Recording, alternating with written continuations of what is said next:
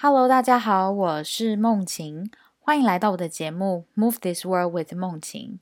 在这里，我会和你们分享能让我们 move the world 的人事物，会是鼓舞人心、值得我们学习的人，也有可能是健康养生、运动的知识尝试，也有可能是实用的书，甚至是好物推荐。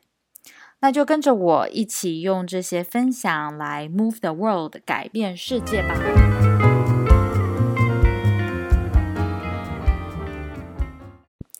今天呢，要和大家介绍的是运动员系列的第二集，是一个 USA 有赢得三面金牌、一面银牌的运动员，他叫 Nancy Hogshead Maker。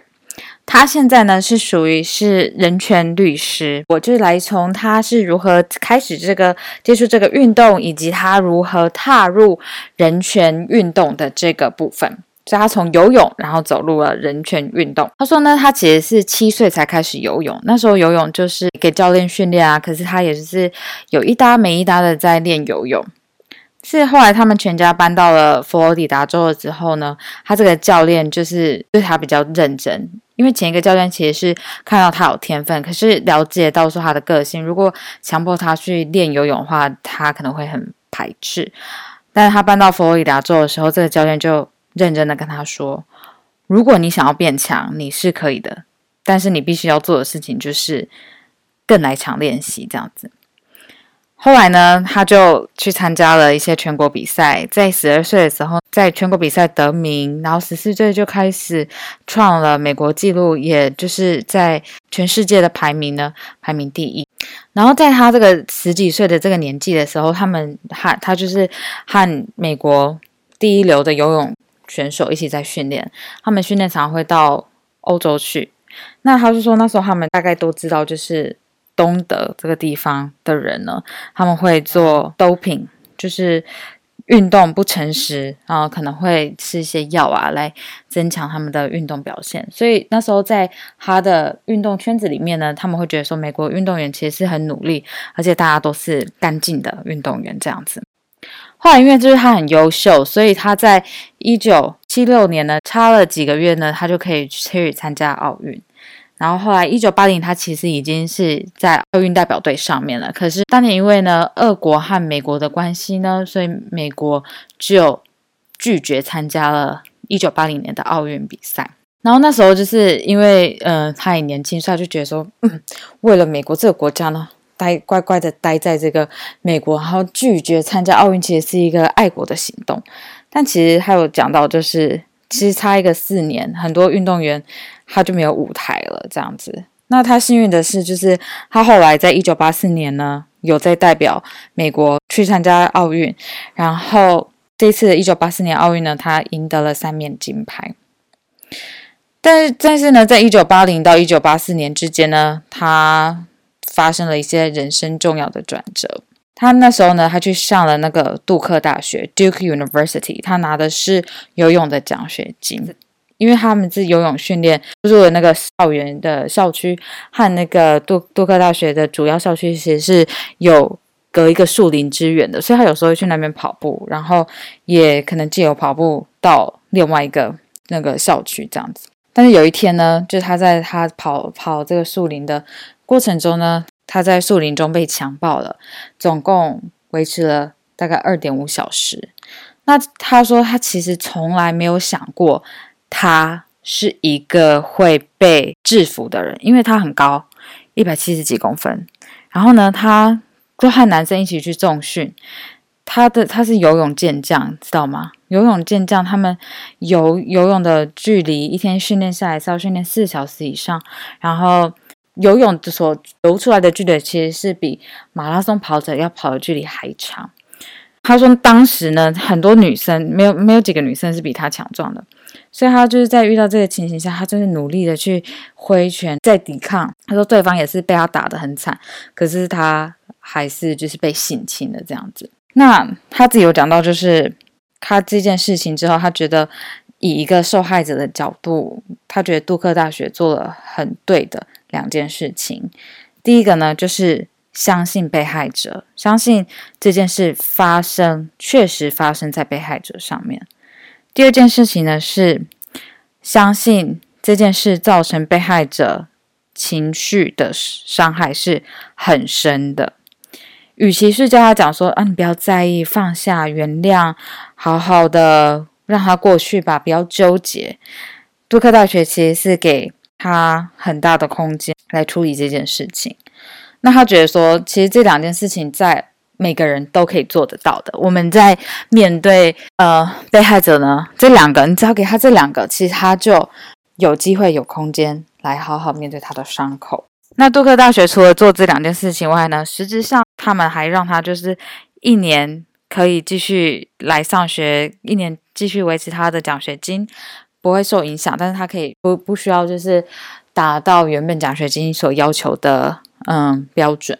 然后第二个呢，他们把他搬到了这个主要的校校区，所以他就不需要就是在每天都经过那个树林这样。同时，他也让他有一个免费的停车证这样子，所以就是让他生活上就是蛮方便。那他这一年其实他过得很不好，心中也常常就是想到这不好的事情。他说，但是那时候。他进入这个一年就是休休息的这一年的时候，他游泳教练就是跟他说：“你一年以后你回来，你一定可以再上场得冠军，拿金牌，代表美国参加奥运。”这样子，然后就他心里想说：“哼，教练，你一定不知道我就是心里多苦啊，你不知道我伤的多深。”然后说他这个教练其实是很懂他的人，就是在一年之后，他教练就跑回来说：“嗯。”基本上呢，你不需要来参加我们的练习，没关系。你只要来参加比赛，那我就继续给你这个奖金。你只要参加比赛，你这个奖学金、就学奖学金就有了。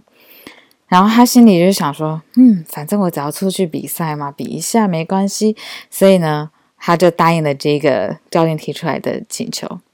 但他就讲说：“哈，就是他去比赛，然后得名了之后，他就就是那种。”过去严格受训，然后又得名的这种感觉呢，这种滋味又回到他身上了，所以他就开始跟教练说：“呃，教练，就是其实我也也可以参加一下你们的训练，这样我可以比较暖身的比较完全这样子。”所以他就是在这个过程中呢，就慢慢的恢复他严格的训练，这样。那他就说，其实回去运动，让他有很足够的空间呢，去。发泄他心中的愤怒。他说，游泳的时候，他可能游到可能发，就是情绪上的发疯。他可以在训练游泳的过程中呢，好好的回想，就是当时他在树林里打斗的情形。但是此时，他可能就把画面换成，他就拿了一个刀子，然后狠狠的在就是在那个施暴者身上呢去做报复的行为。他说，认真的训练让他有这个空间。好好处理他的情绪。接下来，因为他表现就是很好，所以他就在呃稍微休学，那就专心准备一九八四年的奥运训练。那他那时候也是蛮天真的，他当然是大家知道，就是说你做运动不可能赚钱，但是你也需要过生活。那他爸妈就。说哦，我支持你，可是也没有说就是他们要在金钱上支持他爸妈，就是跟他说，OK，我可以借你一些钱，那让你度过这一段期间。但是后来他爸妈是看到他的这份努力之后，在奥运现场上就说，OK，你不需要还我钱了。那 Nancy 是有提到说，他觉得并不是所有每个运动员都有这么强而有力金钱资助的父母，那他觉得他在这部分其实是幸运的。这是我喜欢 Nancy 的地方，就是看他有提到说，他觉得他之所以可以从被性侵受害者的过程中呢，又返回战场，好好生活，甚至在他的运动表现上有更突突出的表现。他觉得并不是因为说他是 Super Nancy 这样子，他是多厉害。他说他其实是有得到适当的资助的。那他也觉得说，这些适当资助其实是要给予给每一个受害者。后来，一九八四年，嗯，奥运结束之后，其实对他来说，他也觉得说，跟奥运金牌就是奥运金牌嘛，你也不可能就是拿着奥运金牌过你未来的生活，所以这完全就是不是在他原本的计划之内。他就回去继续杜克的杜克大学继续读书，后来最后就变成律师。那他有说到，就是说在他接下来的事业当中呢，影响他很深的是一个之前的也是美国奥运代表队的一个女生，她叫 Donna Devrona。这个人呢，她投身于在运动上改变男女平权。他举例的就是在美国的。法律中有规定，就是说教育必须要性别平权，但是呢，这些仅限于仅限于什么呢？仅限于那些有受到联邦资助的课程或是科目。那运动其实是没有在这个联邦资助的里面，所以运动平权这方面呢，在每个大学其实是很不很不一致的被执行。他是举例说，如果的早个两三年出生的话，基本上他是拿不到，就是他游泳奖学金来读书的，因为她是女生。然后呢，他近几年呢开始了一个 program 叫做 Champion Women。Champion Women 呢，他说他其实不是在帮个体打官司，因为他想要，他说他时间有限，能打的官司只有几个。他想要做的是，就是在政策上。更高层次，然后更大层面的去改善这个性别平权的部分。好，除此之外呢，他也在也有在讲到，就是说各个运动啊，性骚扰其实很很很普及的，就是像我们前阵子有听到那个跳体操的。很多也都是被教练压压的不敢出声，然后教练就趁着这个权力不平衡的情形呢，去做性骚扰的行为。那他这方面也都是很努力的发生这样子。最后呢，就是在这个 interview 里面，主持人问他说：“你对呃运动员要干净的去参加比赛，而不是就是吃一些药的比赛，你的想法是什么？”那对 Nancy 来说，他觉得。很重要的其实是运动员要有说话权，要决定权，因为其实运动员最在意的就是他们的运动表现嘛，对不对？那他们会希望就是大家大部分运动员会希望说，我们都是拿实力来比赛。所以如果说这些运动员有有决定权，就说呃，我们要求要怎样？高标准的检测标准呢，其实反而会比那些为了名利，然后为了就是政治利益，为了自己的名声来做决策的那些主要官员来的好很多。但他在这个对话中有提到说，其实现在其实蛮困难做到的。那这也是他为什么一直努力在推行的。好，这就是以上我觉得 Nancy 这个人非常。